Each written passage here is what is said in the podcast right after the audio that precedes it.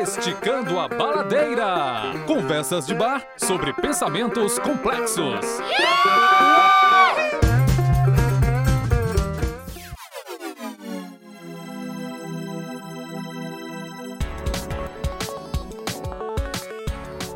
Olá, pessoas, tudo bem? Espero que sim. Eu sou Edmilson Júnior e esse é o Esticando a Baladeira, um podcast onde três professores e dois investigadores do cotidiano discutem sobre pensamentos complexos na visão do design, da arte, da neurociência e da semiótica. Esticar a baladeira é uma expressão cearense que pode ser entendida como forçar a barra. Nós esticamos o assunto para além da sala de aula tentando explorar elementos do processo criativo. Temos a edição de Elton Bastos. O artesão das frequências. professor Diego, tudo bem? Que notícias você tem sobre suas atualidades, professor? professor Ed Show Miranda, né? Bons olhos o vejam, né? Um forte abraço aí a todos os baladeiros.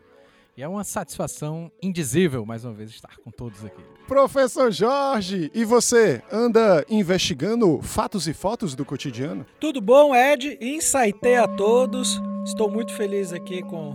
Né? Me sinto como se fosse um déjà vu. Falha na Matrix. Vocês ouviram umas vozes simpáticas aí. Essa é a nossa segunda temporada e eu não falei do nosso apoio de sempre dos nossos amigos do Caramelo Cash, porque eles estão aqui. Finalmente, só faltou a Morena. Senhores, temos hoje a honra de receber Eugênia Cabral e Paulo Pinheiro. Salve de palmas! Jornalistas, podcasters e verdadeiros educadores dentro e fora da sala de aula. Olá, gente boa, estão preparados para esticar com a gente? Eu fico tão emocionado quando tu disse tudo isso da gente. Eu me sinto mais preparado porque a gente já fez um piloto. Fez um teste.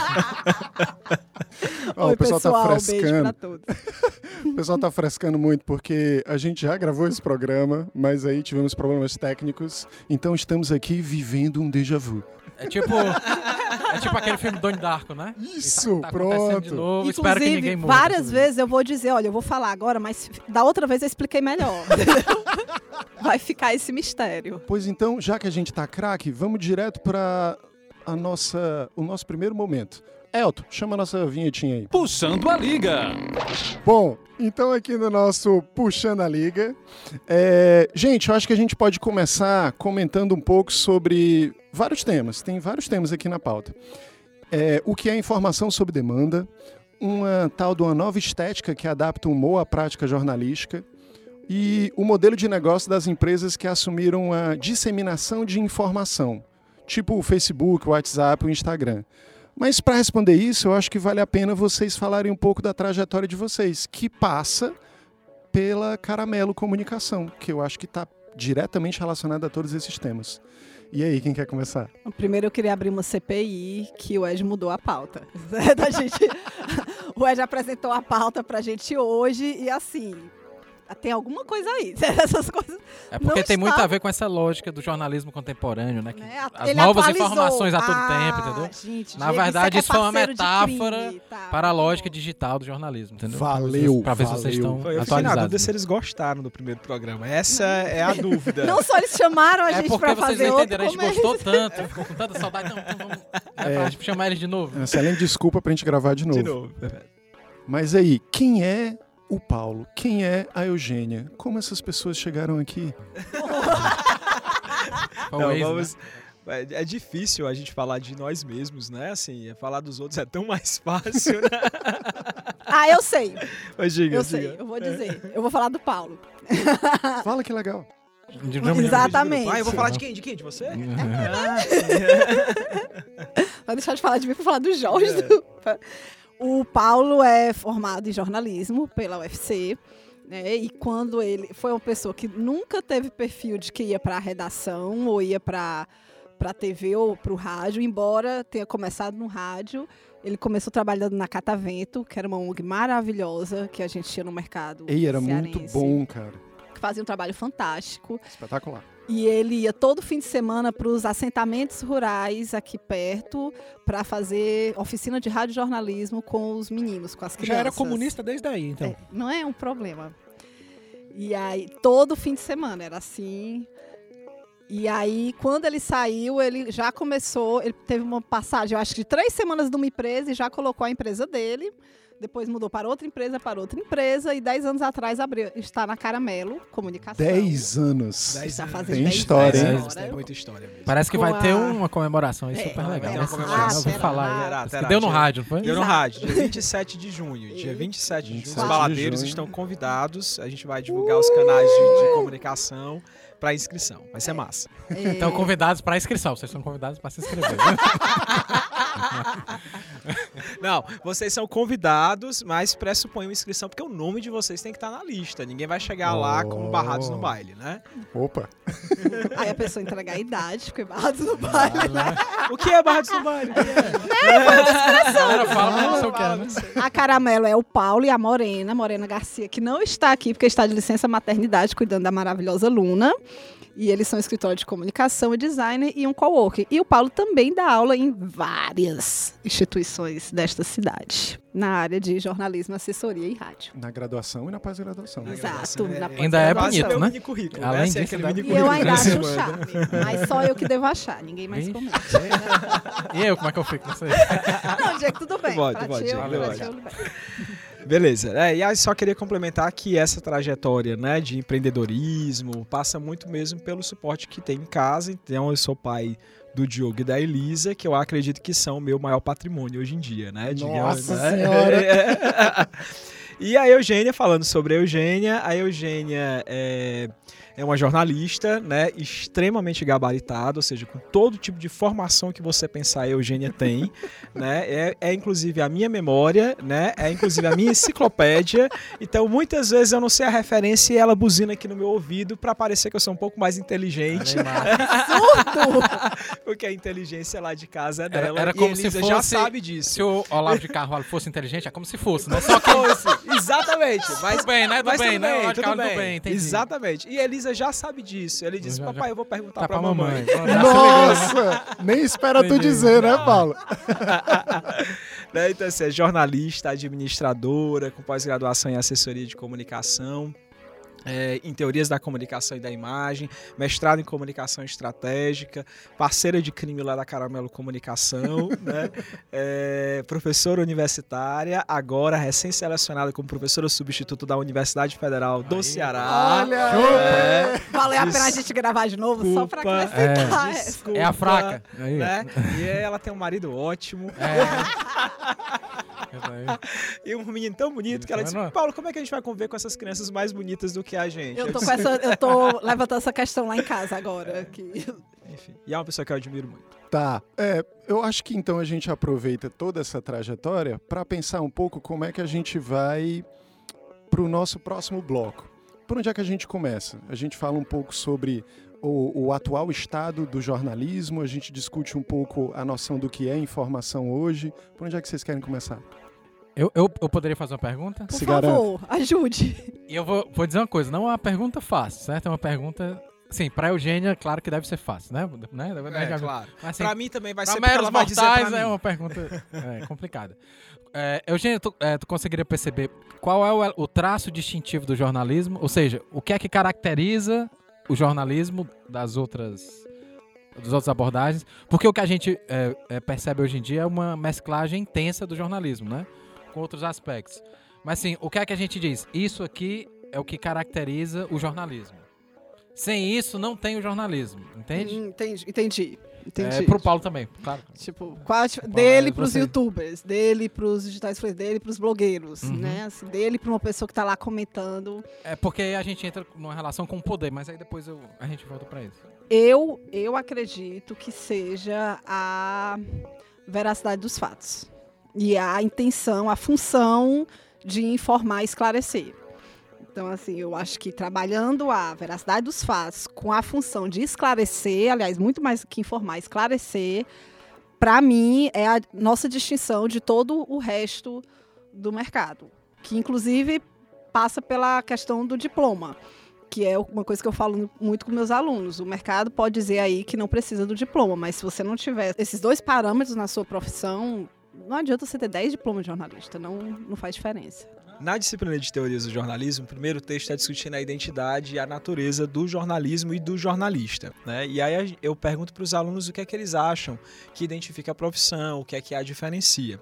E aí tem é, a discussão é bem legal porque perpassa por questões como essa que a Eugênia colocou do diploma. É, e aí a, eu conto muita história de uma colega nossa jornalista que ela ela fazia o segundo semestre de jornalismo, tinha conseguido um estágio no jornal Povo e um mês depois depois ela chegou pra gente e ela disse: Gente, eu já sei. Eu já sei. A gente está fazendo aqui, no segundo semestre, a gente está fazendo essa faculdade aqui em vão. Ela dizia, né? Em um, em um mês de redação, ela disse: Eu já aprendi. Eu já aprendi a técnica. Eu já sei os, os pressupostos básicos da apuração e tarará. É claro que a gente está falando de uma pessoa do segundo semestre, né, no afã, e, e, a gente tem que relativizar. Mas é quando a gente começou a fazer uma reflexão de qual é o nosso papel mesmo, assim. É é, empregar uma, uma metodologia, uma técnica para apurar os fatos né, e atribuir aos fatos essa noção de veracidade que a Eugênia trouxe, é, por exemplo, hoje a gente fazer no meio de tantas informações o papel de curador do conhecimento, ou seja, tem um espaço para curadoria, a gente legitima, a gente lê os fatos, a gente analisa os fatos e a gente consegue, por exemplo, interpretá-los, né? não apenas expressando a nossa opinião, mas cumprindo com alguns pressupostos de apuração. Se a gente for para a teoria, ela vai dizer que o papel do jornalismo é informar, entreter e educar. Então a gente parte da informação para que a partir da informação as pessoas tenham acesso a algumas realidades que elas não teriam por intermédio de outras, né, de, de, outros dispositivos, de outras plataformas. E aí a partir daí, dependendo da qualidade da entrega da informação, ela também entretém, porque é um papel do jornalismo e ele também educa. Né? Então assim, é, é difícil chegar a uma resposta. A gente está falando apenas do profissional que opera. Né? Eu não estou falando, por exemplo, dos conglomerados, dos objetivos do jornalismo a partir do ponto de vista das organizações, mas é entendendo que o jornalismo hoje ele informa, educa e entretém, e no meio de tantas ofertas ele também tem que ter o papel de ser curador dessa informação que ele compartilha. É muita coisa, né? E, e sabe o que, é que eu estava pensando? É nas alianças que o jornalismo vai fazendo, né?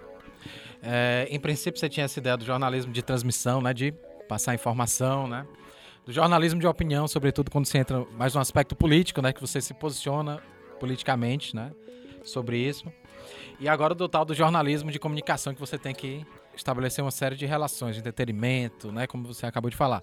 E aí o jornalismo vai fazendo essas conexões. E no meio disso tudo tem esse aspecto fundamental que vocês falaram, né, que é a questão da verificação da informação, a questão da objetividade. É, a gente tem uma área que está super crescendo no jornalismo agora, do news game né? De você trabalhar essa informação como um jogo. E aí a pessoa. A gamificação vai... do jornalismo. A gamificação tá do jornalismo. Tem, tem a, a, Folha e o Estado, eles têm. São aqui os, os, portais que mais estão trabalhando com isso. Aí tem, desde você pegar um fato histórico, por exemplo, tem um, salvo engano, é da Folha. Que é você estar tá em Berlim e você está tentando fugir de Berlim e atravessar o muro. Aí você tem que escolher se você vai tentar ir pelo rio, se você vai tentar pular o muro, se você. E aí cada coisa que você faz, a tela lhe dá uma informação de, olha, tantas pessoas tentaram passar pelas trincheiras, mas as trincheiras tinham tanto tamanho, era tanto tempo de trincheira. Era... É uma perspectiva histórica. E você, isso. Mas também tem a, a gamificação que o Jornal Povo tem um, botzinho desse, que é como se fosse uma conversa de WhatsApp. Por exemplo, eles fizeram um da Pablo. Aí é assim, é, você entra e tem Pablo Vita. Aí você tem três perguntas. Quem é Pablo? É, de onde ela nasceu?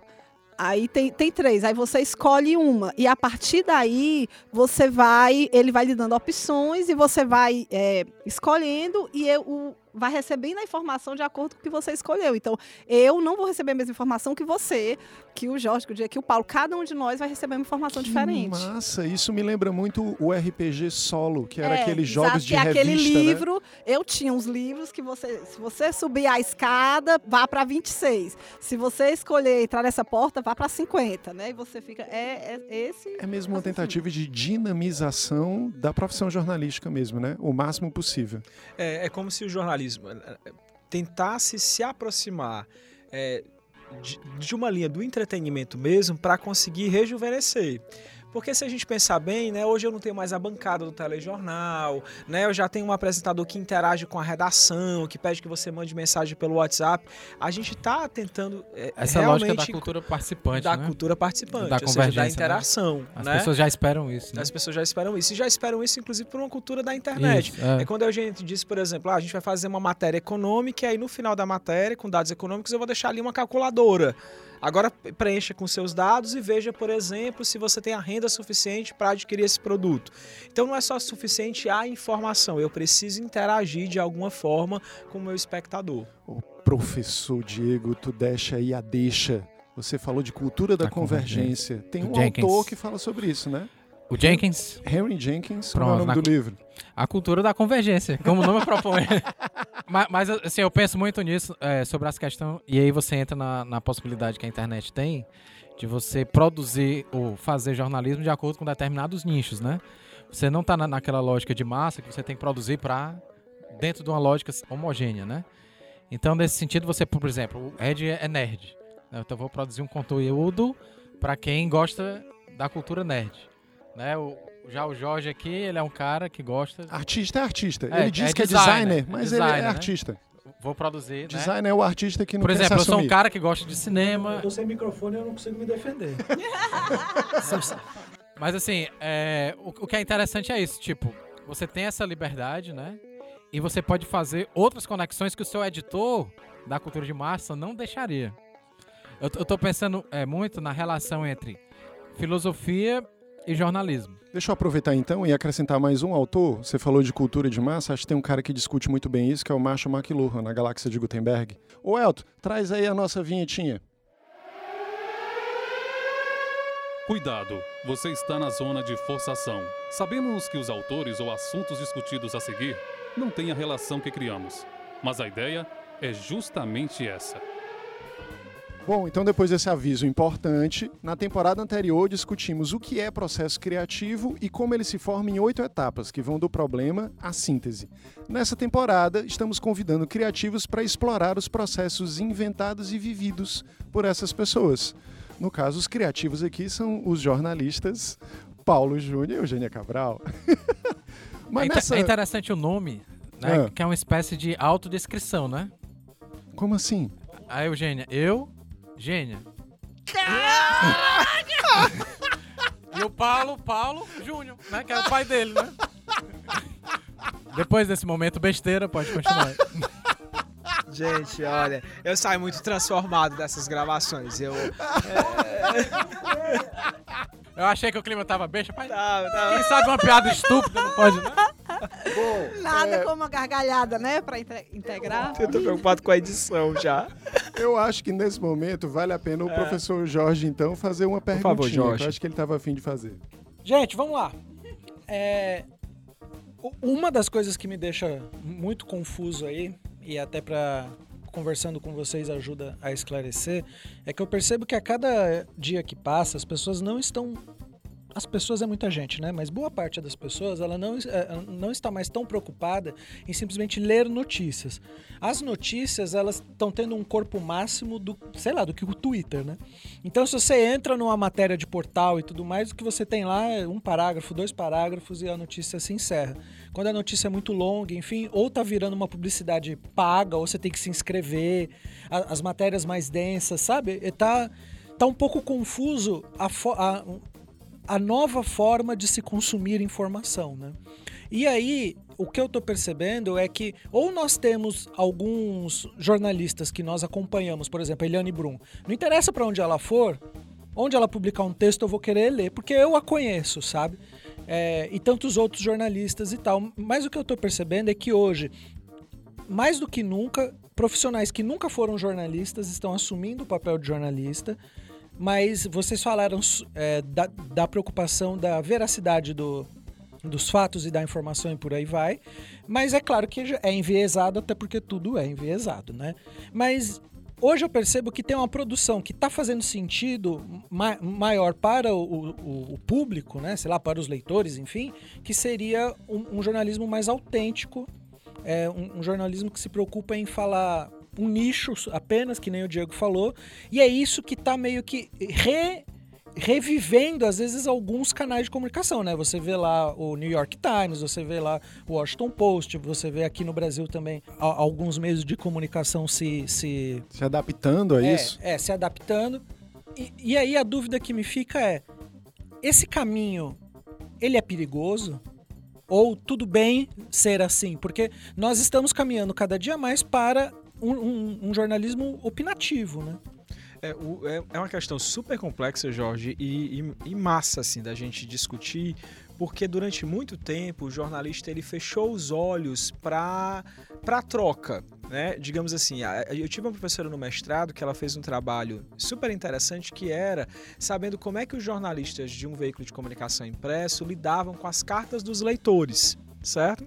E aí a pesquisa que ela fez foi que, de modo geral, eu não sei os dados, também já faz um tempo que ela comentou a pesquisa, mas de modo geral, o jornalista odiava quem escrevia para ele. Por quê? Porque durante muito tempo eram as, eh, se transformavam nas mesmas pessoas que escreviam, e é como se, por exemplo, ah, o Jorge está me mandando outra cara, ah, lá vem o Jorge falar da o minha chato de matéria. plantão, né? É, virava o chato de plantão, entende? O aluno que pergunta sempre. O né? aluno que pergunta sempre. E aí é curioso, porque é como se o jornalista escrevesse para os seus pares, ele quisesse ser validado pelos outros jornalistas, olha como eu escrevi bem, olha como o prêmio me legitimou, e não pela audiência, né? Quando, na verdade, a gente não pode dizer, ao contrário do que muitos jornalistas dizem, que, ah, não, eu estou escrevendo, não importa se as pessoas estão reagindo, É, né? Não faz muito sentido. Não faz muito é sentido. muita prepotência. É muita prepotência, né? E, então, assim, o que, que acontece? A gente hoje vive um outro momento, que é começar a perceber que as pessoas são influenciadas para além da imprensa tradicional. Isso eu tô falando só de imprensa porque eu sei que nós somos influenciados por, por uma série de outras pessoas, né, que nos são caras e que a gente acredita que são confiáveis. Mas é quando o jornalista começa a perceber que as pessoas estão procurando informação em outros lugares e ele diz: eu preciso estar disponível para interação. E, e é interessante isso, que é, talvez seja uma das grandes diferenças, né? Da lógica da rede, por assim dizer, da lógica da massa, né? Sim. Quando você está fazendo um, um jornalismo Verdade. em rede, né, você abre essa possibilidade da interação, que é uma das, né, um dos diferenciais da rede, né? Enquanto o jornalista de massa, ele meio que quer ficar num pedestral, né? Eu tô aqui, quem é você para vir falar comigo, né? Quando você tá fazendo produção em rede, você acha bom quando a negada fala com você, né? Você valoriza a É, troca, eu acho massa. né? Quando a galera fala, por exemplo, comigo lá no Bricojó, eu, poxa, eu acho massa, né? Mesmo quando a galera me esculhamba, né? Às vezes, né? Eu acho engraçado, entendeu? Porque às vezes não tem nada a ver com o que você escreveu. E parece que só dá certo se for dessa forma, né? Inverteu um pouco, né, agora. Inverteu. Só tem uma coisa, Eugênio, só antes, antes de você fechar, só um aspecto que eu queria comentar, não sei se eu vou desviar. É a atenção. Que é quando a gente começa a falar, ah, agora mudou, né? As pessoas estão consumindo conteúdos mais curtos. É, eu acredito que hoje em dia, quando a gente fala de massa, ou seja, é esse, esse, esse discurso mais homogêneo, essa informação mais homogênea, ela tende a ser menor mesmo, porque eu tô falando para todo mundo. Mas eu sou contrário à percepção de que as pessoas estão lendo menos. Quando ela se interessa, ela lê em profundidade, assim, ela vai atrás até de mais conteúdos. E aí é quando a gente começa a falar de conteúdo de nicho. mesmo. Vídeo fenômeno Game of Thrones. É, Exatamente. Os exatamente. Acho livros são que- calhamaços. Que isso até explica um pouco, Paulo, é, esse aumento grande de, por exemplo, canais de YouTube que você percebe que tem pessoas preocupadas em fazer com que o- a informação seja digerida de uma maneira mais, mais gráfica, né? Então a gente tem o Meteoro, tem lá o Nerdologia, que eles pegam um assunto e criam minis documentários de 5 minutos, 10 minutos, e aquilo as pessoas, né, se mergulham naquilo, né? Agora, assim, só, inclusive trazendo com a história do YouTube, o YouTube ele é extremamente criticado por causa do algoritmo dele, porque o algoritmo do YouTube ele já foi comprovado pelas pessoas, inclusive de programação, que ele leva para radicalização muito rápido. O, o- aquele algoritmo do Google pesquisa normal, nos vídeos, ele não consegue lhe manter numa mediana. Com cinco vídeos, você chega numa posição muito radical. É. E aí a gente tem essa outra questão, que agora não só o, o- o- a gente tem que se preocupar com a interação com o público, como tem todas essas outras questões de, de programação. O New York Times ele tem um, um, um programa de capa de jornal que, à medida que o- o- os cliques e o interesse naquela notícia que está na capa dele já foi caindo, automaticamente o programa muda a capa ou ele muda o estilo do título, mantém a mesma a mesma a mesma notícia, mas ele muda o, o que está escrito lá no título, ou ele muda o tamanho. Então, assim, não é mais nem o jornalista que decide o que, é que vai ser a manchete Sim. aqui. É Ele a tá audiência. a leitura, é mais ou menos o que o Netflix, que a gente estava conversando no dia, faz, né? Exato, O. Netflix, o, o algoritmo, ele faz a leitura onde é que as pessoas desistem de assistir o seriado, então é mais ou menos isso que eles estão fazendo no jornalismo, né? E aí a minha preocupação é porque quanto mais de nicho eu só escuto o que eu quero, só leio o que me interessa, e aí os algoritmos já vão me, me cercando para eu só ver o que eu quero, só ver o que me interessa, e aí eu acho que é muito sério a gente começar a falar desse jornalismo de nicho e descartar o de massa. Porque, não, gente, a gente precisa manter aquele jornal de massa. A gente precisa manter. Eu preciso continuar assistindo o jornal que vai ter notícias que eu não quero saber Com certeza. porque elas são a realidade, né? E é- não deixa de ser uma forma de você estar alienado achando que está super informado, porque você fechou né, as janelas. Mas o jeito que você está falando, Eugênio, até me fez lembrar que, que essa lógica do uso de dados ela é cada vez mais recorrente, isso para vários tipos, para vários modelos de negócio, né? Então você está falando, ah, a, a manchete ela está mudando automaticamente tudo, e, e é interessante como as pessoas que tomam decisões meio que abrem mão da escolha, de- abrem mão entre aspas, né? Mas elas meio que delegam a culpa do processo de escolha para o algoritmo, né? Como se o algoritmo não tivesse sido criado por um humano com intenções, com motivações e por aí vai. A gente viu uma. A gente estava num evento de podcast recentemente a Juliana Valau e do Mamilos estava falando sobre o programa de síndrome de Down. Que eles fizeram, que elas fizeram no Mamilos, que é um assunto muito caro para ela, porque ela tem um sobrinho, salvo engano, ou é sobrinho ou é sobrinha, com síndrome de Down. E ela disse que uma pessoa do B9 chegou para ela, foi o Cris Dias, até disse assim: olha, coloque educação e nananã no título. Aí ela disse, como assim? Aí ela disse, ele disse, se você colocar síndrome de Down, as pessoas não vão ouvir. Porque aí, porque as pessoas têm preconceito com o tema. Coloque outro título para que as pessoas escu- possam escutar o programa. E aí, Juliana, com o seu jeito muito né, despachado, ela olhou e disse assim: caguei. O programa é de síndrome de Down, eu quero colocar síndrome de Down, tem que ser falado esse assunto, as pessoas têm que ver esse nome, estou colocando um E o programa. preconceito não vai diminuir enquanto a Isso. gente ficar com o elefante na sala. E aí né? elas bancaram. E o programa foi ouvido e ela comentou que foi um programa que, ao longo do tempo, ele teve uma curva de, de, de ouvintes muito grande. Assim, assim que lançaram, não, mas com o tempo foi. Elas foi ganhando. Então, assim, tem a hora que o, jornalista, né, que é a pessoa que está produzindo conteúdo, ela tem que bancar. Não, isso aqui é importante. Nós vamos discutir isso aqui, porque isso aqui é importante. Eu acho muito interessante o caso de uma, de uma jornalista que ela fez uma matéria super importante sobre o Trump no meio da eleição eh, norte-americana. Ninguém estava lendo. Era assim, desses furos de reportagem jornalística, ninguém estava lendo e ela botou no Twitter dela. Foi no dia que a Angelina Jolie e o Brad Pitt anunciaram a separação e ela botou no Twitter dela. Veja aqui o verdadeiro motivo pelo qual Angelina Jolie e Brad Pitt se separaram. E quando você clicava, era o link da matéria dela. Que. Que absurdo. Então, E- assim, vai pro lado outro. é- ela, ela bancou, ela, e aí ela foi super crítica. Você tá mentindo. Ela disse assim: não, vocês que estão indo atrás de besteira. Eu, eu acho muito louco isso que você tá, que, que você tá chamando, porque eu, eu, eu tava ouvindo o último Braincast que, que acabou de sair, eles estavam falando de uso de dados, e aí eles estavam falando lá que, as- que praticamente as redações, elas pararam de se preocupar em investir tempo em saber qual é a melhor notícia. Elas, é isso mesmo que você falou, elas disparam todas as notícias da maneira que for escrito, meio de, elas fazem o teste na prática. Que como não foi impresso e não fica por, por uma eternidade, ah, essa palavra não pegou bem, tá tendo muita crítica, eles vão lá e trocam. Eles vão lá e mudam. Então, tem uma preocupação agora de se investir em melhorar o algoritmo e não de, de fazer as tomadas de decisão teoricamente éticas, né? E tem muito a ver com a apresentação visual da matéria, né? Tem a ver com uma espécie de nova estética mesmo, como a gente estava tentando puxar no início. Parece que se apresenta de um jeito diferente, que é inclusive mutável, está diretamente relacionado com a velocidade dessa informação nas redes, né? É, como a gente está discutindo aqui, a internet, os algoritmos, eles passam a fundamentar muito a prática jornalística, né? E a gente viu isso ao longo da- das transformações tecnológicas, né? O rádio, a TV.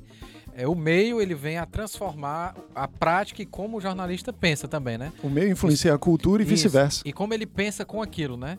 É uma, é, você pensa com o rádio de uma forma, você pensa com a TV de uma forma, e agora talvez o jornalista tenha que saber pensar com o algoritmo, né?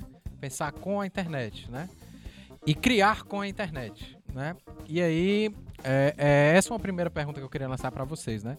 Como vocês pensam o jornalista criando com a internet, né? É, e um outro aspecto é uma relação que eu, que eu venho é, desenvolvendo aí no trabalho que eu tenho, que é o Bricojó. Inclusive, eu queria que vocês mandassem um oi, que a gente tá ao vivo aqui no Bricojó. Oi, gente. Que é Olá. exatamente você é, tentar trazer uma coisa que os filósofos vêm fazendo hoje em dia, que é tentar tornar a filosofia mais popular, né? Essa ideia da filosofia de fazer pensar. E aí, por isso que é o que eu vinha falando no primeiro bloco, dessa aliança entre filosofia e jornalismo. Ou seja, você trazer a filosofia, esse fazer pensar, fazer criticar, para o nosso contexto atual, para aquilo que é fato, né? Para aquilo que está em pauta. E ao mesmo tempo, mescla, ao mesmo tempo mesclar com o humor, né? Com essa ideia do entretenimento, porque o humor ele traz consciência. Né? Tem uma pesquisa que você trazendo aspectos de humor, você chama aquilo para consciência. Só que ao mesmo tempo não chama para conscientização. Só que a filosofia faz isso, entendeu? Então essa ideia é você trazer para consciência e depois mesclar com a filosofia para trazer a conscientização. Né? Então é, eu queria que vocês falassem um pouco sobre essa possibilidade que a internet pode trazer de você fazer novas mesclas dentro do jornalismo e como jornalista criar dentro dessa lógica do algoritmo, né? São questões complexas mesmo. Mas tem um, um, um caso que aconteceu agora recentemente na imprensa cearense, que foi uma demissão é, grande né, de um dos sistemas de comunicação daqui, é, em que os jornalistas mais experientes foram substituídos né, por jornalistas mais jovens, porque a redação começava a empregar um modelo de convergência. Ou seja, eu deixava de ter o jornalista só do impresso, só da televisão, e eu passava a ter jornalistas que podiam produzir conteúdo, né, independentemente da plataforma. É, é por isso que é, é, eu, pelo menos, tenho percebido um número cada vez maior de repórteres jovens fazendo matéria nos stories do Instagram dos, dos grandes. Já faz algum tempo que, grupos, que né? mas antes era assim, você tinha numa editoria três, dois, três jornalistas, medalhões, jornalistas que você podia mandar para era da equipe de economia, podia mandar para uma pauta na Cefim, Secretaria de Finanças, e eles iam segurar, e você tinha ali quatro jovens que era como se a equipe estivesse sendo preparada para seguir. É, que eles orbitavam em torno. E agora você tem praticamente um editor geral hum, sênior e o resto a redação de, de, de jornalistas mais jovens. É, aí eu, tô citando o exemplo porque eu acredito que ajuda a responder a inquietação do Diego, que é quando a gente diz assim, olha, é, será que a gente está realmente estruturando o modelo de negócio de jornalismo, que é o modelo de negócio, é uma decisão da organização para o algoritmo? Né? Porque a partir do momento que a direção de um veículo diz, olha, tira o jornalista mais velho porque ele talvez não tenha o, o, o, o entendimento do funcionamento desse novo modelo de redação, apesar dele ser um jornalista com muita bagagem, muita experiência, né? E é uma experiência, inclusive, necessária e que, numa certa medida, na minha avaliação, pode comprometer a qualidade da entrega, né? Ou seja, se eu não tenho esse jornalista mais experiente, porque o jornalismo, diferentemente de outras profissões, era uma profissão que até pouco tempo atrás ela valorizava muito a experiência, né? Que era diferente, é diferente de outras profissões que o mais velho ele é descartado. Não, esse é o jornalista, é uma sumidade, ele é o premiado, né? Ele E é a- âncora, ele né? é a É, âncora, Ele é um repórter ele é- especial. especial, ele atribui a credibilidade necessária e tarará. Parece até, Paulo, Né? que esse glamour permanece na profissão, mas o conteúdo que vinha associado a esse glamour parece que foi extraído, né? É, é, é uma, uma profissão de muito glamour, né? Assim, é- e, e que às vezes é inclusive suficiente para manter um profissional, mesmo em condições adversas, operando né, esse sistema. É, mas é, eu, eu volto a insistir Ah, que deixa eu agora... citar um autor, que eu posso citar um autor agora. Opa! Aí, no livro da Isabel Travancas, ha, Sim, o mundo dos jornalistas. mundo dos né? jornalistas, ela coloca textualmente no livro que ai, o jornalista, o profissional de jornalismo não tem horário de trabalho. Ele vai trabalhar, inclusive, de madrugada. Ele vai trabalhar durante todo o fim de semana. Essa, essa relação do jornalista de, de, de entrega à empresa sem receber por isso era uma coisa colocada nos livros. Era assim. E Hollywood ainda exponencia isso, né? Totalmente, totalmente. É, é como se fosse mesmo uma decisão de vida, né? Você não, escravo é uma palavra pesada. Vamos chamar de jornalista, né? É, que é, que é exato. mais, né? Não, e é, mas E é se porque não a for assim, escravo tá é uma errado, decisão, né? E se não for assim, é porque ele nem é tão bom assim. ah, é mas a gente assim. ouviu muito na nossa carreira no começo de não, é porque vocês não querem ser jornalistas, vocês querem ganhar dinheiro, porque a gente não pode- porque a gente ia para comunicação institucional. Eu disse, ué, e não, não pode ser, não pode jornalista ganhar dinheiro? Será que não tem uma brecha também pro jornalista, talvez, ser uma espécie de exército de um homem só na internet?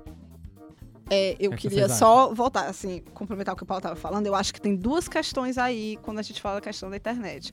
Uma é que é, dois anos no máximo, os cursos de jornalismo vão ter que ter programação. Eu acho que não tem como escapar. Já tem vários cursos de Python para jornalista, linguagem.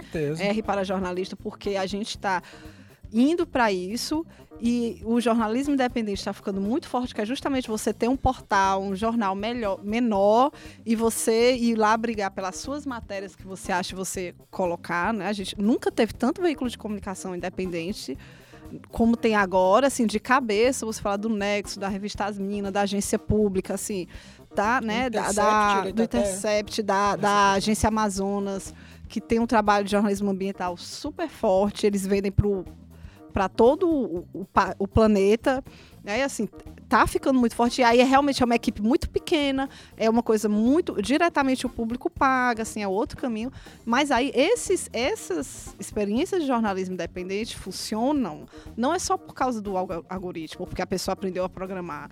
É porque aí a gente volta para o que o Paulo estava falando. Eles têm uma informação muito boa.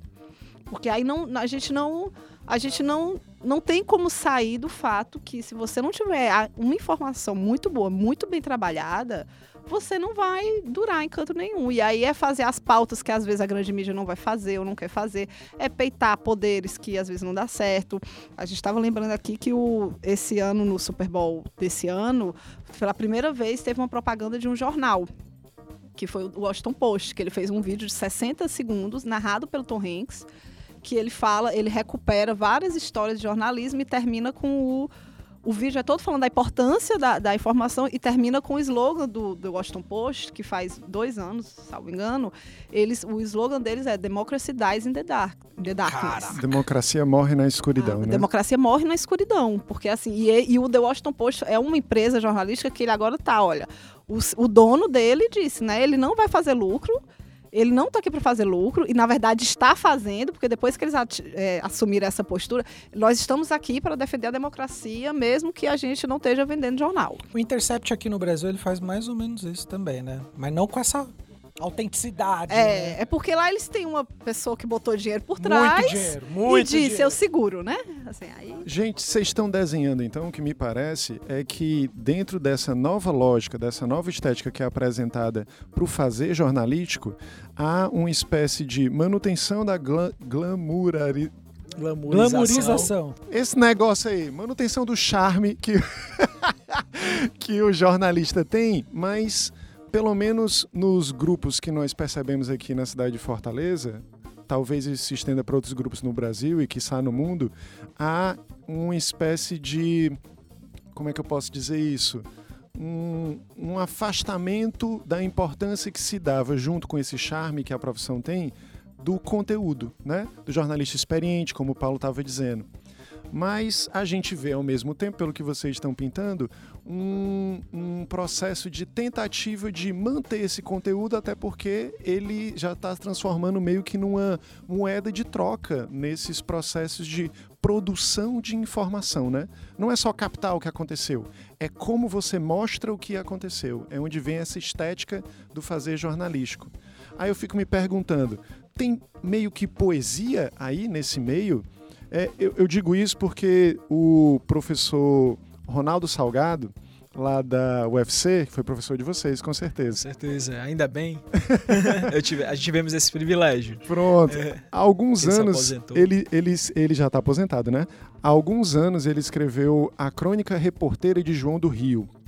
E ele apresentava uma espécie de exercício criativo a partir da prática jornalística, onde ele meio que assumia a presença do poético. Ele tentava ver que a crônica em si já é uma experiência que traz poesia e criatividade, literatura para dentro do jornalismo, e se colocava como alguém que estava tentando entender isso que ele chama de crônica reporteira. O que, que vocês acham? Isso foi uma tentativa do professor de assumir a poesia como inseparável da notícia factual? É meio isso que a gente está falando, não é não? Enquanto se faz jornalismo, você tem que ser criativo para que isso se torne relevante, para que isso se venda também, né? O que, que vocês acham? eu, tô tendo a, a oportunidade faz muito tempo, como a minha área é comunicação institucional, então faz muito tempo que eu não ministro as disciplinas práticas do jornalismo, né? Digamos assim. E esse semestre particular, numa, numa das instituições, eu estou é, dando, ministrando a disciplina de jornalismo especializado, certo? E aí eu disse, ah, é bom porque eu volto a essas leituras, faz muito tempo que eu não faço isso e tal. E é muito interessante você ver o processo de, é, de, de construção da pauta a partir do olhar de aspirantes a jornalista, né? É, e, e, como a gente trabalha mesmo a costura, é como se trabalha mesmo o olhar, porque a grande questão é que no final das contas os fatos estão aí, eles existem independentemente do jornalismo, mas quem faz as conexões, quem, quem, quem olha para eles e diz, ah, existe um valor notícia, que existe um interesse público sobre essa história, é quem interpreta essas informações, né? Então, tanto que existe mesmo uma teoria que fala que é a teoria gnóstica, que diz assim, ah, existe uma aura em torno da atividade, né? Existe um feeling. É, não estou dizendo que as pessoas nasçam, isso seja uma coisa inerente ou natural. É, é, é, um propósito, mas isso é trabalhado. Então, por exemplo, existe um aluno que chegou para a gente e disse assim, olha, professor, eu, eu queria falar sobre bibliotecas comunitárias. E eu achei o tema massa, né? E aí ele disse assim, ó, eu encontrei aqui uma no Curió. Eu disse, olha, massa, né? Um dos bairros aqui de Fortaleza. Um dos bairros aqui de Fortaleza, né? Assim, recentemente estigmatizado, né? Por uma onda de violência e tal. E aí a, a, e eu achei muito legal. Aí eu disse, olha, encontre outras. Vamos tentar estabelecer uma conexão entre elas. Vamos mapear as bibliotecas comunitárias? Existe alguma pesquisa? As pessoas se conhecem? Elas trocam livros? Como é que é? É uma rede, né? E aí as meninas foram enveredando, enveredando, elas encontraram três bibliotecas que eles, inclusive, os donos se conheciam. Os livros, quando sobravam, eram passados para outros, quando já eram lidos por um, eram passados por outros, que destruíam um pouco daquele processo da desconfiança na apropriação do livro que as bibliotecas tradicionais existem. O que, que eu estou querendo dizer, assim? É, é um exercício de olhar né? Assim, é você conseguir perceber que existe uma pessoa a qual você é, atribui protagonismo na construção, reconstituição dos fatos e as conexões são suas, é o jornalista que faz. Então isso é crônica, né? Numa certa medida, porque aí ela começou a falar dos livros que voam, dos livros que são trocados, aí pronto, a, a linguagem é dela, a poesia é dela, né? E aí cada texto, mesmo que as informações sejam as mesmas, eles vão trazer um pouco da identidade de quem produz. Então assim, é informação, é objetivo, mas numa certa medida também é autoral, porque a gente pode ter acesso aos mesmos dados e as matérias saírem completamente diferentes. Né? Isso é interessante, porque muitas vezes é pela velocidade que o jornalista tem que fazer a matéria, ele é um pouco refém da pauta do produtor, que é um cara que não teve tempo de ir ao local, de ser afetado pelo local, né? Você falou aí é, que havia um certo preconceito de no Curió, talvez, você part... assumir a hipótese de que lá a galera ia surrupiar os livros. Mas não, você viu, viu lá uma dinâmica completamente diferente, uma, uma dinâmica solidária de troca de livros, né? Isso é o que? Estabelecer uma outra percepção do fenômeno, né? E, e aí e tem que uma tem coisa... a ver com criatividade. E, tem né? com... e aí tem a história de que, assim, até que ponto, aí é quando o jornalismo vem, e diz até que ponto você tá é, inventando poesia. Porque, por exemplo, quando o texto veio, né, é, o texto estava muito legal, e tinha um determinado momento do texto que é a história da experiência mesmo, que ela disse, olha, e aí muitas pessoas entravam completamente desinteressadas nos livros, e aí de repente, pelo esforço da biblioteca, elas se apaixonavam pelas obras. Bem Disney, hein? Essa É, parte aí, eu peguei né? essa Moana, né, surgindo aqui, É, né?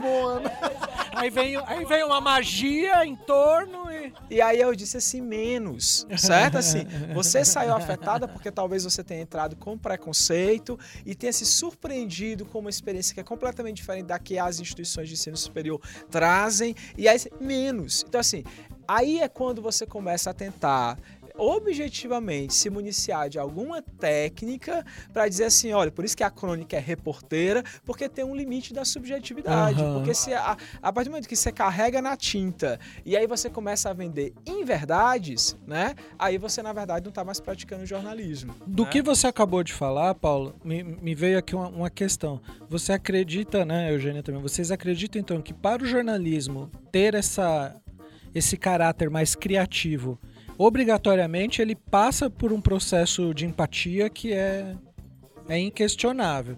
Por- por- porque é interessante que você acabou de falar isso, né? Então a sua aluna ela foi sensibilizada por aquilo, então de alguma forma, né, o sistema empático dela estava funcionando. Mas é, rapidamente ela, ela- ela se voltou para si mesma, né? E começou a relatar que os pelos olhos dela o que os outros sentiam, mas na verdade ela tinha que perguntar para os outros como eles se sentiam. né? Perfeito, perfeito, porque senão eu vou ser ligeiro, né? E na, na interpretação. E a matéria ficou linda, porque realmente a matéria ficou muito legal. Porque é quando você diz, ah, e ela diz, é mesmo, professor, olha, nem tinha, né, atentado. O para- Ronaldo Salgado, quando ele voltou, do, esse livro dele é o resultado do mestrado dele, que ele analisa as crônicas do João do Rio, que já é um jornalista de 1890, 1900, ele, ele morreu em 1900 e pouco, então assim, que falava do Rio de Janeiro em crônicas, né, muito tempo atrás.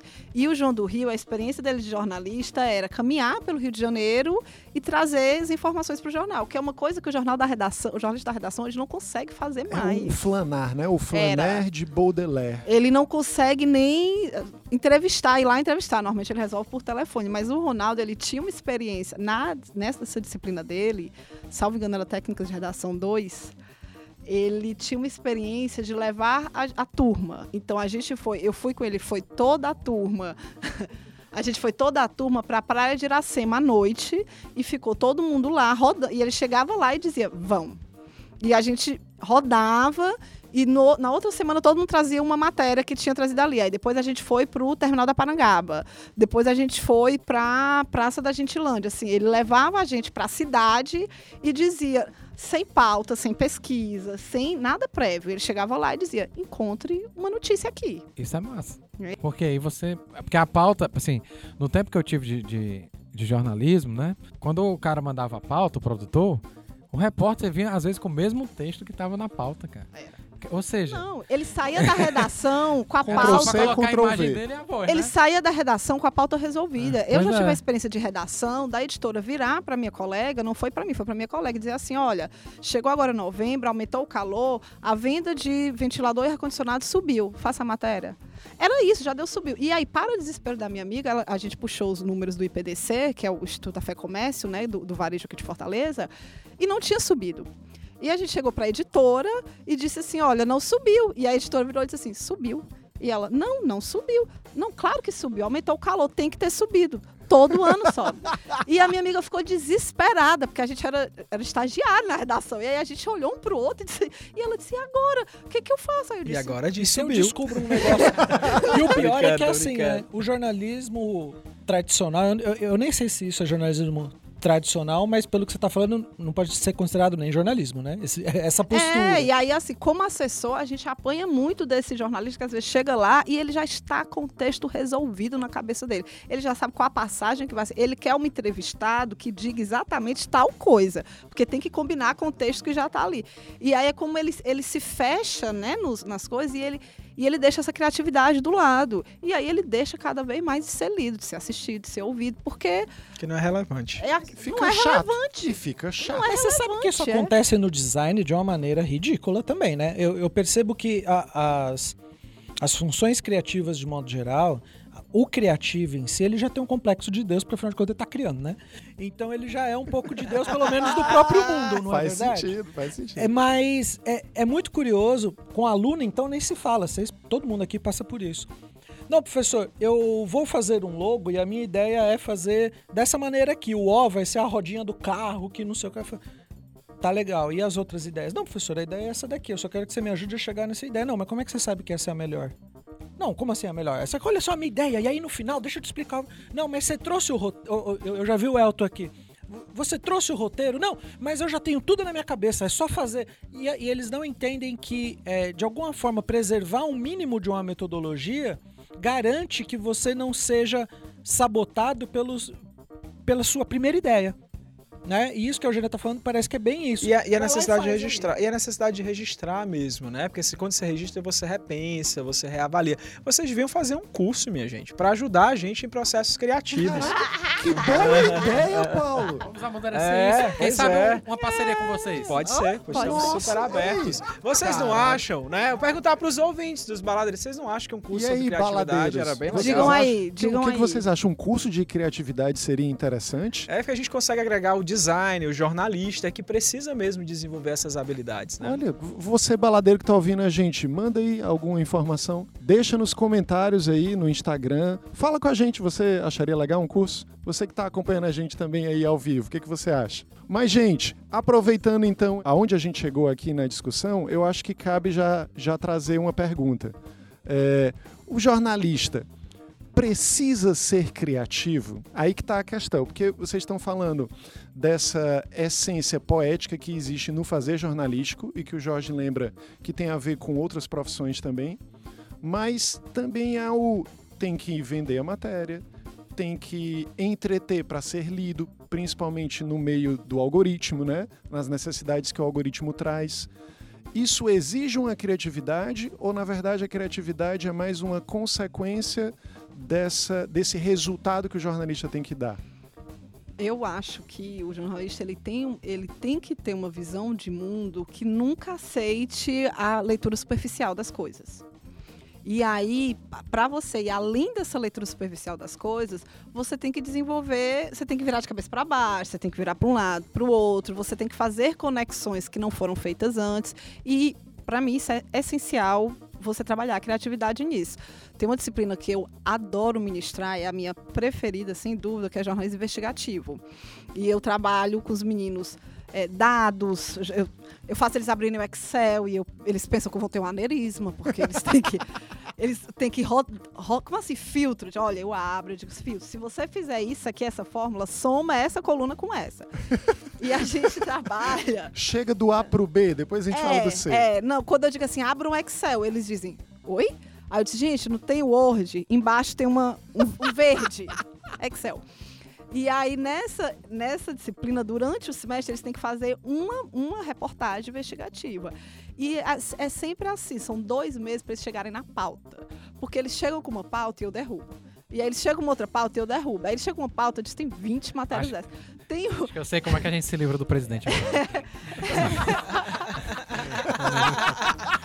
Vai dar certo. Então, assim, é, é, um, é um trabalho, e aí eles olham e dizem assim, porque as primeiras pautas que eles pensam são aquelas pautas que estão ali, estão no gatilho, estão na superfície.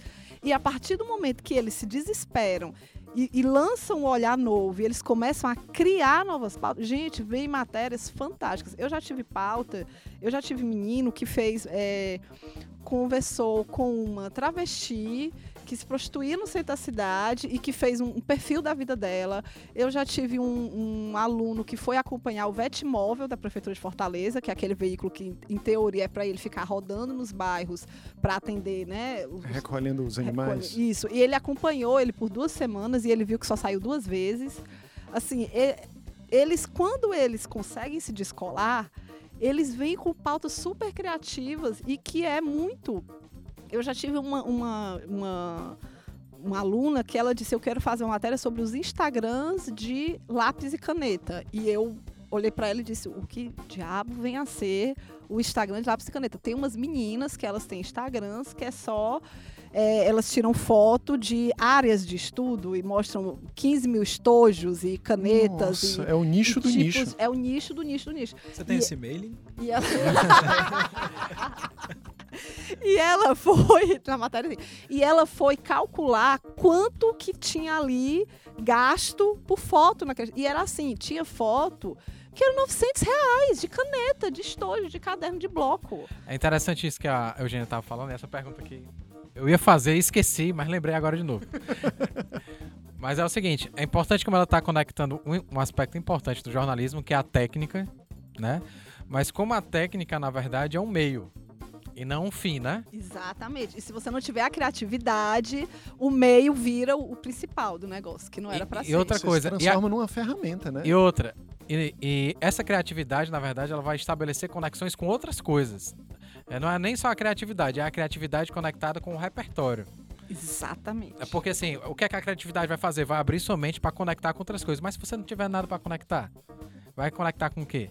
Né? Sim, sim. Então, é a importância, por exemplo, do jornalismo, é, a importância do jornalista estudar cultura, a importância do jornalismo estudar arte, a importância do jornalismo estudar ciência. importância do jornalista circular na cidade. Circular na cidade, a questão quando você tá falando da Parangaba, não sei o quê, Do flané. do flané, né? Então, o, o- o jornalista, ele, tem- ele tem que ser um cara que tem que ser afetado por vários ambientes diferentes, porque aí ele vai fazer sua bricolagem. Olha aí. O cara só fazendo mexendo, né? O cara é foda, né? Não, e eu, e eu vendo módulos de curso aí. Né? Cultura. Mas então, nesse sentido, você tem que ter uma boa técnica, né? Pra, Muito pra- a partir dessa boa técnica, você vai poder recortando, né? As Então, coisas. eu acho que a criatividade é essencial para essa para esse jornalista, para esse jornalismo relevante. E, e aí, gente, é, é, eu acho que, que ainda tem uma coisa que, que tá me pegando muito que parece só um lamento de um professor, sabe aquela coisa? Chora, professor, É, chora. não, mas é assim. La- Lamente. É, eu não sei se, se vocês percebem a mesma coisa que eu, mas de modo geral parece que a gente está reclamando muito que os nossos alunos que serão jornalistas, ou os próprios jornalistas, ou as pessoas de qualquer maneira, já tá todo mundo preguiçoso demais. Mas eu não, eu não gosto de usar a palavra preguiçoso porque parece que a pessoa tá fazendo de maldade, sabe? Parece que parece que as pessoas se desaprenderam a estar em movimento.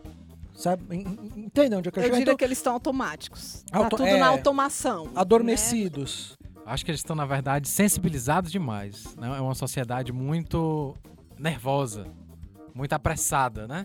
Então, eles já chegam na monografia querendo terminar. Já chegam na matéria querendo terminar. Eu já sei o que eu vou fazer, né? Você tá falando muito bem. Não, eu preciso de roteiro, eu já sei como é que eu vou fazer, É né? ansiedade, é ansiedade, é a geração sociedade dos do ansiolítico, né? É, é muito, e a criatividade precisa de tempo, né? Precisa de tempo. É, tudo na vida precisa de tempo, né? É um tempo que a gente não tem. A noção de intervalo de tempo é muito curta mesmo. A pessoa chega na fila do banco, ela acabou de chegar, ela diz, af, que fila pra não andar. Né? Então, assim, ela acabou de chegar. Né? Então, assim, então realmente eu acho que a gente vive essa síndrome mesmo. Você tem razão. essa questão de, de estarmos todos adormecidos e tal, porque né, nos incluímos nisso também, né? Nós somos tão estimulados constantemente com notícias, com aparelhos e coisas do tipo, que chega uma hora que você se sente até mal na hora que você quer se aquietar ou demorar-se em algo um pouco mais, que parece que você está perdendo tempo de alguma maneira, né? E, e aí eu até consigo enxergar uma relação com uma notícia que eu nunca falei pra vocês. Se, se vocês acharem que eu já falei disso com vocês é déjà vu. Falha na matriz. que tem uma, uma pesquisa, que quem diz isso é até o Atila no, no TED que ele fez. É, Atila é o cara do Nerdologia, né? Isso, é Atila, acho que. E a Marino. E a Marino, ia falar Ultramarino. e a Marino, é, Super-herói. que ele traz uma pesquisa lá no TED dele, dizendo que fizeram uma pesquisa com, com os alunos de Stanford, que então, e esses alunos eles são considerados os melhores alunos do mundo, os que tiram as melhores notas. Quer dizer, a nossa nata coaiada, né? a nata coaiada do mundo estudantil. Fizeram uma pesquisa com eles com, com várias matérias e perguntando assim: dessas matérias, quais que vocês acreditam que são as mais confiáveis?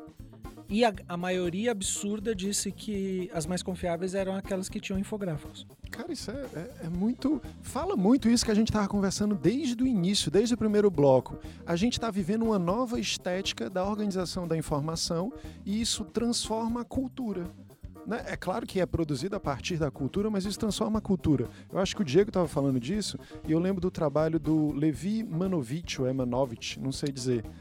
E o livro dele, A Linguagem da Nova Mídia, ele fala justamente desses elementos, dos pontos de mídia, que só podem ser entendidos, é, ele chama de os princípios da nova mídia. Automação, é, transcodificação, não vou lembrar do- dos cinco agora, mas ele explica que eles só são possíveis justamente porque a cultura produz tecnologia e essa tecnologia produzida volta, ela influencia a cultura de volta um processo de retroalimentação. Acho até que o Diego já comentou sobre isso quando falava sobre a cibercultura do Pierre Levino.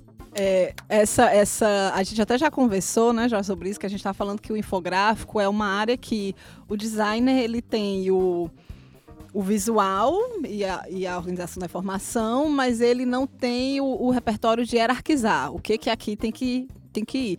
E o jornalista ele tem a hierarquização da notícia, mas ele para ele fazer o infográfico ele vai sair correndo. Eu vou citar meu segundo livro. Eu tô me sentindo tão adulta, gente. Ai, meu Deus, tem que citar livros também, Tá, peraí. não é? Tá Eu demais. Ele É. sopra um aqui no Tem um autor que se chama Alberto Cairo, que ele já trabalhou aqui no Brasil, já trabalhou na Espanha. Atualmente ele ensina essa disciplina na Universidade da Califórnia. Ele tem um livro que se chama The, The Truthful. É horrível essa palavra. The Truthful Art. A arte verdadeira. Nossa, cara, truthful é difícil. É, não é? É pra quem fez o IBEU inteiro só.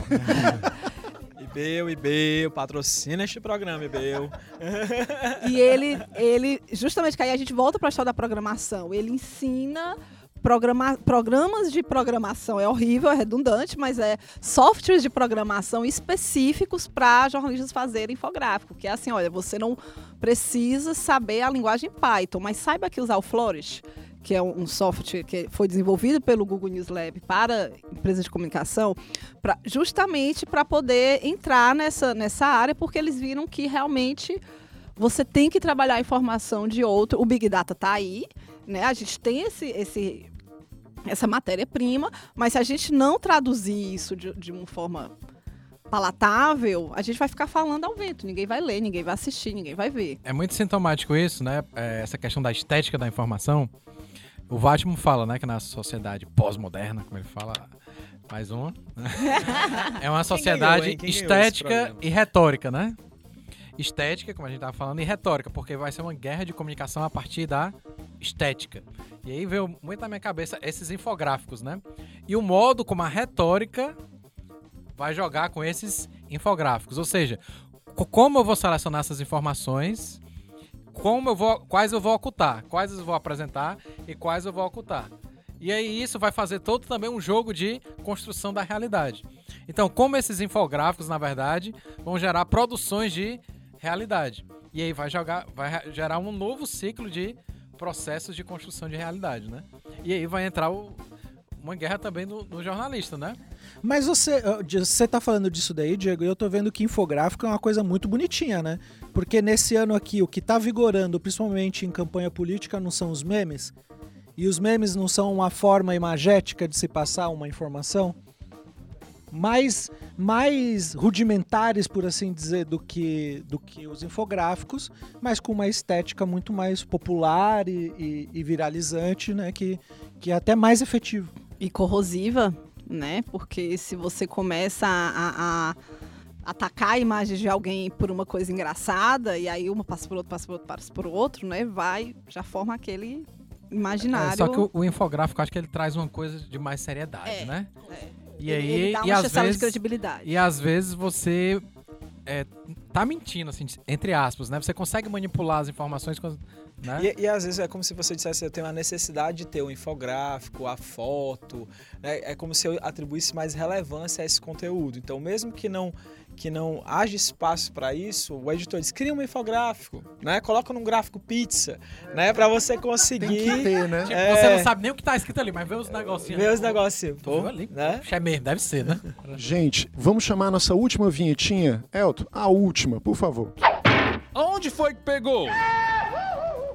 Nesse nosso último quadro, onde foi que pegou, vale a pena a gente tentar olhar para trás e fazer nossas considerações finais. Do que foi que a gente falou hoje mesmo? onde foi que a gente chegou aqui? Eu, eu começo dizendo que eu acho que tem umas palavras-chave. Tem informação sobre demanda, tem essa estética jornalística que parece que está mudando, e eu acho que a gente falou agora no final um pouco também sobre a superficialidade da informação. Né? Tem um autor, inclusive, que eu me lembro, que é o Willem Flusser. Ele escreveu um texto chamado Elogio da Superficialidade, em que ele começa colocando que a gente vive nessa sociedade que é cada vez mais superficial. Né? Mas eu queria saber de vocês, por onde é que vocês acham que a gente foi nas considerações finais de vocês? Onde a gente chegou? A gente chegou num programa completamente diferente da primeira gravação. Gente, Tá a ver, né, velho? rapaz, Nada a ver. eu, eu proponho que a gente faça uma experiência de gravar um terceiro. É, pra, Levar pra fazer uma seleção. Aquele cara tem razão, né? Você A gente nunca mais vai teste se, AB. O Elton desesperado, não. nunca mais se A faz no um- mesmo rio duas vezes. É, né? a gente faz um teste AB de programas, entendeu? Não, mas a- a- o, que é, o, que eu penso, né? A gente discutiu um pouco da identidade do papel do jornalista, né? Nesse contexto em que as pessoas estão a- absorvendo informação de outro modo, tentando encontrar um lugar pra gente, né? E mostrando, inclusive, que a gente precisa repensar o nosso processo de formação. Né? Para dar conta dessas alterações, eu preciso entender um pouco mais de programação, eu preciso entender um pouco mais de design, assim como o design precisa entender um pouco mais do conteúdo jornalístico. Assim, é um momento, a gente costuma dizer, quando se depara com coisas novas, lá na Caramelo, é que é um momento de transição, né? E que a gente estava falando de intervalo de tempo muito curto e que essas transições são cada vez mais curtas, mais rápidas, né? E você precisa se adaptar.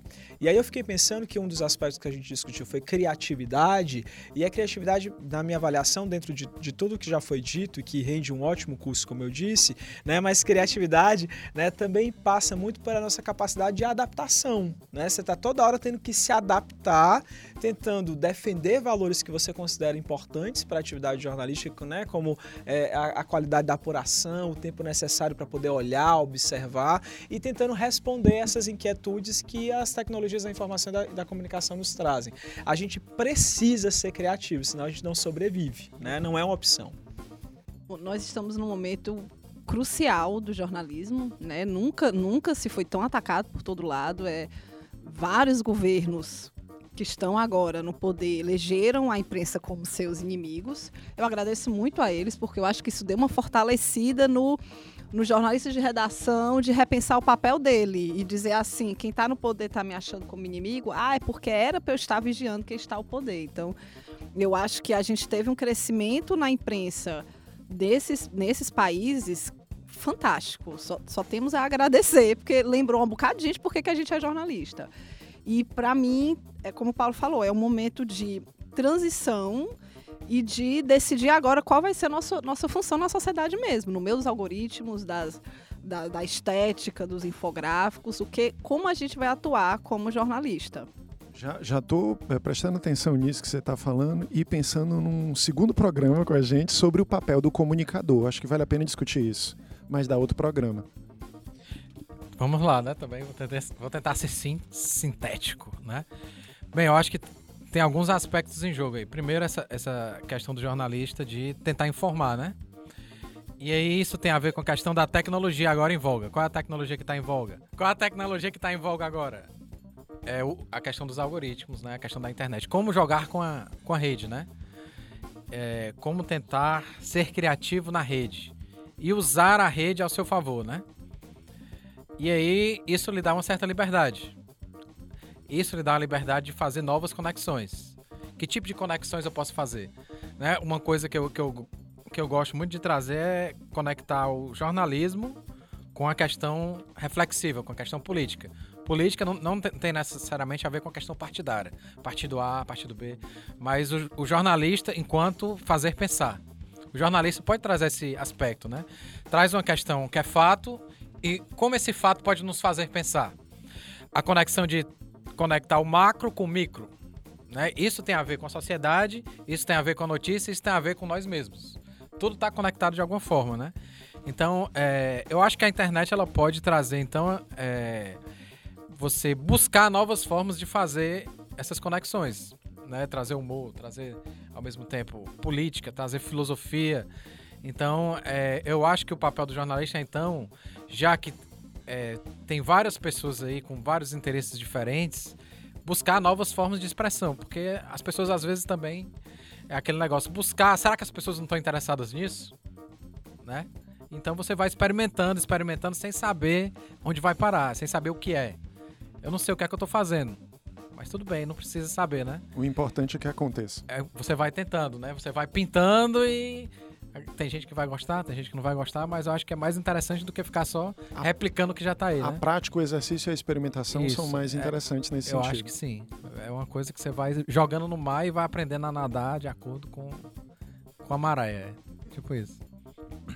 Bom, eu gosto muito da, é, dessa ideia do Diego, né? De experimentar e. Vocês estão se gostando bastante. Tá, lindo esse programa. desculpa, Jorge. Desculpa. Ah, para, vai. é, eu acho que, que é bem por aí mesmo. É, nós estamos num momento em que ninguém tem mais certezas. As pessoas que tinham certeza, que ficaram cagando regra por aí, elas, elas foram desmascaradas, né?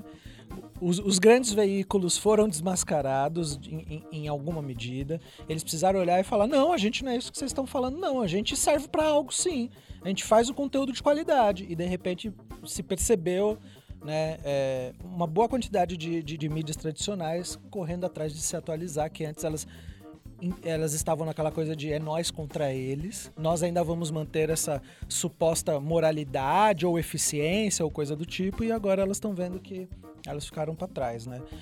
E isso permitiu que muitas pessoas que, que não sabiam muito o que queriam fazer se, se percebessem então como criadores de conteúdo também por conta própria. Porque se, a- se o que as mídias falam não faz sentido, e eu tenho uma ideia que não reflete em cada uma, então vou eu mesmo falar, né?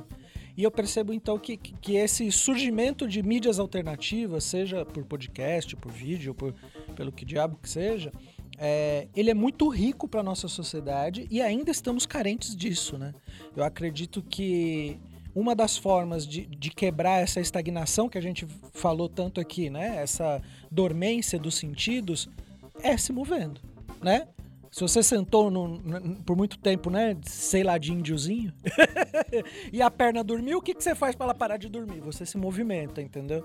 Então eu acho que é, é uma chamada, na verdade, é uma súplica que a sociedade está fazendo para as próprias pessoas falarem: deem as suas opiniões, raciocinem, reflitam, produzam, di- divulguem, digam para os outros o que vocês pensam.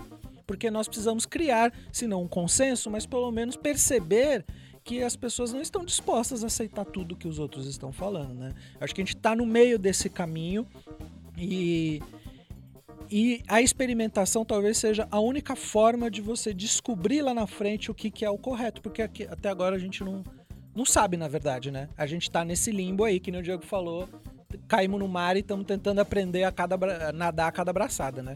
Eu acho então que reforça o argumento de vocês, é, relembrando o que eu disse aqui no início do bloco, é, que essa superficialidade, apesar de parecer que o algoritmo e todos os dispositivos estão deixando a gente cada vez menos criativo, talvez, é entender que isso pode ser também ser encarado como é, uma subida de degrau. O que o Flusser diz no, no livro o- sobre o elogio da superficialidade é que é, as tecnologias chegam e a gente não precisa necessariamente saber como elas funcionam para usá-las. Ele começa falando da máquina fotográfica e diz que de repente a gente só tem que apertar o botão. Mas isso não transformou a fotografia, a- a- o registro da realidade, numa coisa única e estagnada. Não. Surgiram fotógrafos maravilhosos, cineastas espetaculares. Então, essa tecnologia, na verdade, libertou o ser humano para encontrar novas possibilidades de atuação na, na área, na realidade em si. Eu acho que o que a gente acabou falando um pouco aqui, e que vocês estão complementando agora, por isso eu acho que é um reforço do argumento de vocês, é que esse, esse novo momento do jornalismo e das outras profissões no ambiente corporativo ou no ambiente das redes é também um novo momento que nós podemos entender como uma subida de degrau e olhar para isso como uma oportunidade de crescimento criativo, que até espiritual, né? Muito legal, Ed. Deixa eu só fazer uma metáfora que é bem rápida. É que como se você pensasse que o conhecimento é como se fosse uma, uma gaiola. E aí você sai de uma gaiola menor para uma gaiola maior. É como se é, você saísse de um... É um esquema de conhecimento, que é o conhecimento ao mesmo tempo que liberta, ele prende, entende? Então a tecnologia é como se fosse isso. Você sai de uma para outra, você vai aumentando a sua liberdade, mas ao mesmo tempo você está numa outra prisão, entendeu? Mas, É como se, assim, i- imagine essa imagem, é como se fosse isso, né? Dentro de uma perspectiva epistemológica. Então, com esse símbolo final, eu queria fazer uma última pergunta. E você que nos ouve, para onde acha que fomos? Faça uma pergunta nos comentários do nosso Instagram, arroba esticandabaladeira, ou pelo e-mail, contato arroba esticandabaladeira.com.br. Temos também um site, esticandabaladeira.com.br. Lá você encontra mais podcasts, artigos, vídeos e uma novidade, a Bibliotecando. A biblioteca com as referências e indicações de livros, artigos, filmes e documentários do Esticando. Comprando pelos links da biblioteca, você vai nos ajudar a manter o projeto do Esticando a Baladeira. É só procurar esticandabaladeira.com.br barra bibliotecando ou clicando no link do post direto no site. Agradecemos o carinho e apoio dos nossos amigos do Caramelo Cash e da Caramelo Comunicação. Morena, Paulo e Eugênia. Se você está procurando um coworking para gravar seu podcast ou trabalhar em outros projetos criativos, entre em contato com a Caramelo pelo Instagram, arroba Caramelo Coworking, e consiga um espaço bonito e cheiroso para sua produção. Professor Diego, qual é o seu tchau, professor? É isso aí. Bons olhos os vejam. Né? Um abraço a todos os paladeiros aí e até a próxima. Bora dizer tchau, mestre Jorge. Insightei a todos. Que conversa, hein? Muito obrigado aí pela presença de vocês. Repetidamente. obrigado, gente. Muito obrigado. Eugênia, Paulo, quer dar um, querem dar um recado final? Eu vou dizer a minha despedida do Chico na Baladeira, porque eu tenho uma. Desculpe! Eu não só tenho a minha despedida, eu tenho um quadro com a minha despedida, tá? Feito pela Penduráveis. Então, muito obrigada pelo convite, gente. Celebrem os pássaros. Gente, eu não tenho livros pra bibliotecando, eu tô sem frase pra. Resta, é, resta, Mas tudo bem, eu chego lá, um dia eu, eu consigo esse quadro aí também. é, gente, mais uma vez, brigadíssimo mesmo pela, enfim, pela parceria, pelo convite. É um prazer enorme estar aqui aprendendo tanto com vocês. Obrigado demais. Muito obrigado, agradeço muito a presença de vocês e a paciência de quem nos ouviu até agora. Uma boa continuação de vida para todos nós. Adeus e obrigado pelos peixes.